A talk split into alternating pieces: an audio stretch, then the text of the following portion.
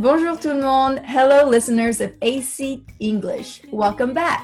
欢迎收听由一席文化出品的《老外来了》。Je m'appelle Maëlle. This is Maëlle. 我在法国向大家问好。This is 翩翩，我在青岛向大家问好。Bitsy, bitsy, 现在呢，摆地摊儿是我们特别热的一个话题。今天呢，我跟梅丽呢就跟大家聊一聊欧美国家和中国的地摊儿文化 Yes, 啊。首先呢，摆地摊儿是怎么说呢？地摊儿是 street stall. stall，其实是一个摊位，right？Street stall 就是街上的一个摊位。那么摆地摊儿怎么说呢？So you would set up a street stall. 嗯，set up 就支起来，支起来一个 street stall，支起来一个摊子。但是摆地摊儿不仅仅只是一个支起来这样一个动作，还有是更长久的一种经营，对不对？所以呢，摆地摊儿卖货的话，So you would run a street stall. 嗯，run a street stall，摆地摊儿其实是一种很不错的创业途径 Running a street stall can be a great way to start a business. 啊，yeah，can be a great way to start a business。那么这个地摊的摊主怎么说呢？ It's called a stall keeper, a street vendor. A street vendor 就是在街上卖东西的卖家，vendor 就是卖家的意思。 a street vendor. So you would say, I'm a street vendor or I'm a stall stallkeeper. Hmm, I'm a street vendor or I'm a stall stallkeeper。哎，其实你知道吗，梅莉，我们有的时候就会说，哎呀，没什么大不了的。呃，如果这个做不下去的话，大不了我们将来去摆地摊儿嘛。Yeah, no big deal. We can always go run a street stall. exactly.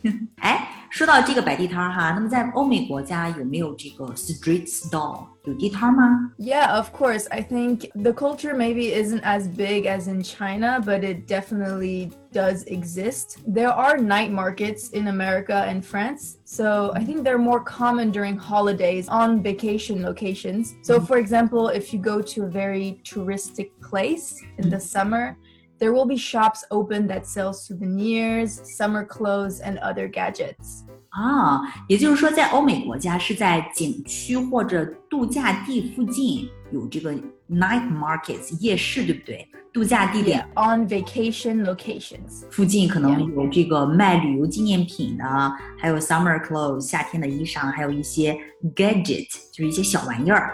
呃，其实更像是一些店铺延伸到街上的，对，跟中国的地摊儿还是有区别的。 Yeah, of course. Uh, there are some people that will place their products on the ground and sell it like you do in China. 嗯 I have seen many artists sell their own handmade products. Yeah, th- these would be some of the most common ones. 哇哦，在这个法国，连这个地摊儿都是那么的有艺术气息，就是有很多搞艺术的可能会 在街上卖自己的一个 handmade products 手工品。 Yeah, yeah. Well, of course, because they don't have any stores, so I think this is a good way for them to to also kind of sell their products because they can't sell it daily on a st- in a store. 对，我们刚才说了嘛，running a street stall can always be a great way to start a business 。 Yeah, exactly. 欧洲或者美国还有没有其他的类似于地摊儿这种形式的这种 sales？ Yeah, so in France, there is a sale which is called braderie. 嗯 So this would be translated into clearance sales in English. 啊，clearance sales 就是清仓大减价，这是法国的特别火，对不对？在什么时候销售呢？ So they often happen on a specific day where people would sell the things they do not use anymore. 哦，就是卖一些家里用不着的二手东西 ，things they do not use anymore, right？Yeah, exactly. And so usually just old toys, baby clothes, vintage things. Clearance sale is considered an event and it doesn't happen every often. 啊，像是一个活动，不是经常发生的，right？所以呢，就会被 considered an event。 Yeah. 这个应该很火吧？ Yeah, people uh, are very eager. They prepare for it because I know my grandparents, uh, they have a lot of things stored. And when this event happens, my grandmother puts everything on the street and just sells it all.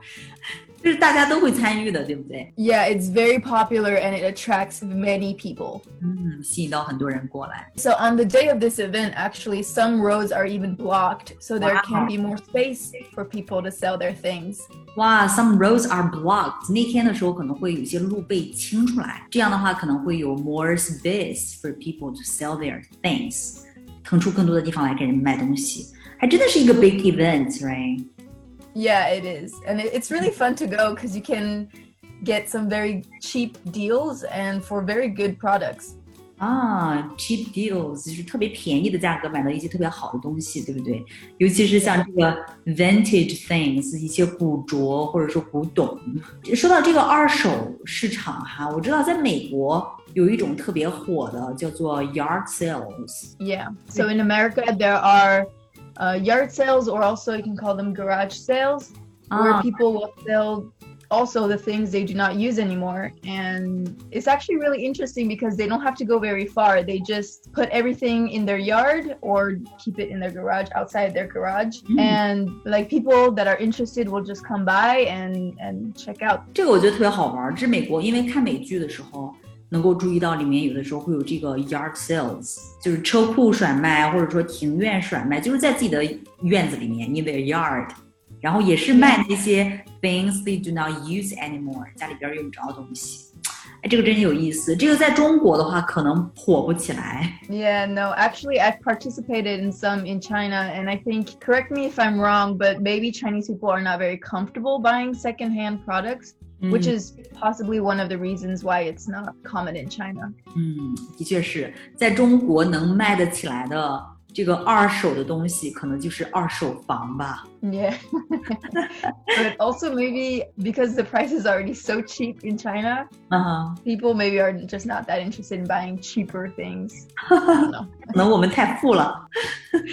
其实说到这个摆摊儿哈，你看在中国摆摊儿是 illegal，以前的时候，所以就是在欧美的话，摆摊儿是合法的吗？Is it legal？ So in France, there are street vendors that sell cheap souvenirs illegally. Uh, maybe some of our listeners have been to Paris, and when you go under the Eiffel Tower, usually there are some people that uh, have products in their backpacks. So they just pull it out and, and sell it. So those are definitely illegal. So when the police comes by, they'll quickly put it into their backpack and pretend to be a tourist. 巴黎的埃菲尔铁塔下面有一些人可能会有一个 backpack，对吧？然后 Yeah. 会把这个 pull out the products from the bag，然后 to show people and attract them，对不对？会吸引人过来过来买。其实也就是卖一些便宜的一些 纪念品，对不对？ Yeah, we we often laugh about it when we see it with my family because we live in China, so a lot of these products we can tell it's made in China and we can just look it up on Taobao and buy it for very cheap. Why？所以呢，这个这种呢肯定是 illegal，肯定是非法的，对不对？所以呢，有如果有这个 police 警察 come by 的时候，过来的时候呢，这些人就会迅速的 quickly put it in the bag。 and 这个装作是一个 act like a normal tourist，假装是 Yeah, they're very good at that. They are very good at it。在中国摆地摊儿的时候，你知道我们有的时候会喊：“哎，瞧一瞧，看一看呀，什么十块钱你买不了吃亏，买不了上当。”就是在美国或者法国，你摆摊儿的时候会说什么来吸引客户呢？ I think in China people are they they sell very similar products, so there is very high competition. 啊，对，因为在中国可能。呃，很多人都会卖同一种东西，sell very similar products，所以呢，就会有一个 there is very high competition，竞争是很激烈的。 Yeah. And so in France, it isn't really a culture uh, to chase after the customer like it is in China. 好，可能在法国就是 这个 chasing after the customer 不是一个 culture，不是他们的文化，对吧？ Yeah. So this was actually um, very hard for me because I grew up in China. So I was used to bargaining and I was very comfortable because I know that the vendors, they're very eager to sell their products. 啊， and 对， they will physically show it. They'll they'll yell at you. They'll they'll grab you. You know. 对，所以在美在中国长大的梅丽可能就比较 适应去 bargain，对不对？就是特别适应去讲价呀。然后，因为你知道，就是这个 sellers 或者说这些 vendors 啊，这些卖家都特别 eager to sell their products，然后一般也会 physically show it，肢体语言就能够显示出来。哎，你去法国之后呢？So when I came back to France, I quickly realized that the vendors they do not have the same attitude um, they they know their product and they know their price they they also know that their product can be sold to someone else if you don't want to buy it or you don't agree to the conditions so they are usually okay with you walking away they won't chase after you Wow，法国人的这个 they do not have the same attitude 态度跟我们还是不太一样的，right？所以比较佛系，反正你不买有别人来买。 所以 they will be okay with you walking away，你走了也没有关系的。Yeah, exactly. 如果我们在中国摆地摊的话，如果碰到外国人，用一些什么样的英语来吸引他们过来看一看呢？This reminds me of when I always go to Timolu. They'll always say, "Look, look," you know, uh, to all of the foreigners walking by. For me, this is an example of not a great way to attract the customers because everyone is saying the exact same thing, so you just hear it and then you you kind of ignore it. 建立一定的关系，可以问他们问题，对不对？这样的话也可以知道他们的 preference，他们喜好是什么样子的。哎，那有什么 phrases 或者 sentences 可以教一下大家吗？Uh, okay, so I think you can ask things like, "Can I help you with something?" Hmm, can I help you with something? Or also maybe ask them, what are you looking for? Maybe I can help you find it. 嗯，这个特别好。 What are you looking for? 你在找什么呀？Maybe I can help you find it. 我可以帮你找到，我可以帮到你的。Also another one. This is very simple, but I I think people don't ask it enough. Is just simply asking people how they're doing. How are you doing? 是普通的问好。How are you doing? 这个可能就会会 make a conversation, right? Yeah, yeah. People sometimes they they like to talk about their day, so it's a great way. and then I think one that's really good and I think works really well is. Um, for example, you can say, I really like your bag. It looks really nice. Mm-hmm. So this is very simple, but it will make the customer feel good about themselves and they might consider taking a second look at your products. Exactly. 所以呢，还有一个特别高明的方法，comment on their appearance，对不对？夸奖这个客户的一些外表，可以说 I really like your bag. It looks really nice. 这样的话，这个人可能哎。 觉得感觉很好，然后想要 take a second look at your products。嗯，梅莉，如果你在中国的话，你会想尝试摆地摊吗？Yes, of course, I would love to, and I have actually done it.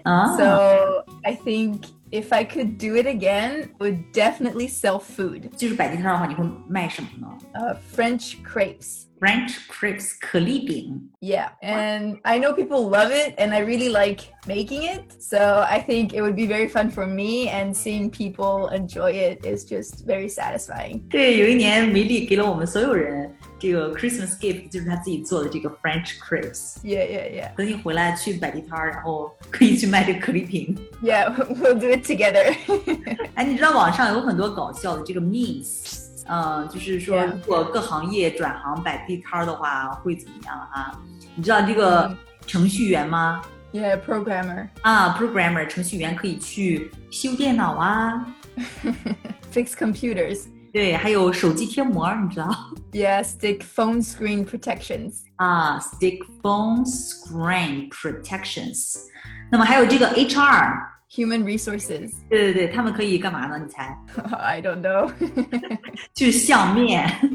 oh, fortune telling。对，fortune telling。哎，还有这个实习生，你知道？Yeah, interns。 嗯，interns 实习生可以摆摊做什么呢？做这个手冲咖啡。So they would make coffee. Actually, this is a very common one. I I don't I don't know if these are just popular in China. Uh-huh. But in France, and I know in the States too, this is a very common stereotype. Yeah. Uh, so I actually uh, did an internship a while ago, uh-huh. and they were very good people, but they would always joke around of asking me to go make coffee because that's what I was supposed to do. 对哦，原来在法国也有这个 stereotype，也有这个偏见，大家都是让这个实习生去 make coffee 去做咖啡的。 哦，有意思。因为在中国的话，可能也是，因为在中国我们说这个 interns 这个实习生，我们并不是说他去做咖啡，是说端茶倒水。Okay, so they made it more Chinese. 对对对对，所以在这个在这个欧美的话，可能就是冲咖啡的，right？ Yeah, yeah, yeah. Or make photocopies. 那么今天呢，我们就跟梅莉聊了这些之后呢，相信大家应该对欧美的地摊文化有一定的了解了。你能够看到中国和欧美地摊文化这方面有一个非常大的一些区别。Yeah, I do enjoy the Chinese ones more. I think I think I like the fact that I get to negotiate and get the cheaper prices.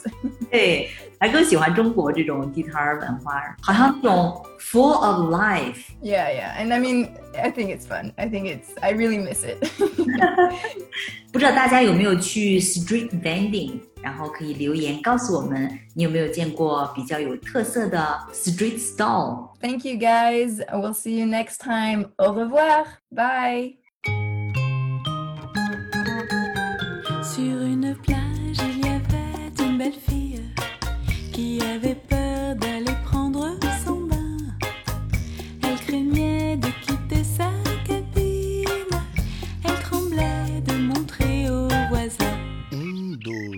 da cor, mas ela tremia de mostrar o quê?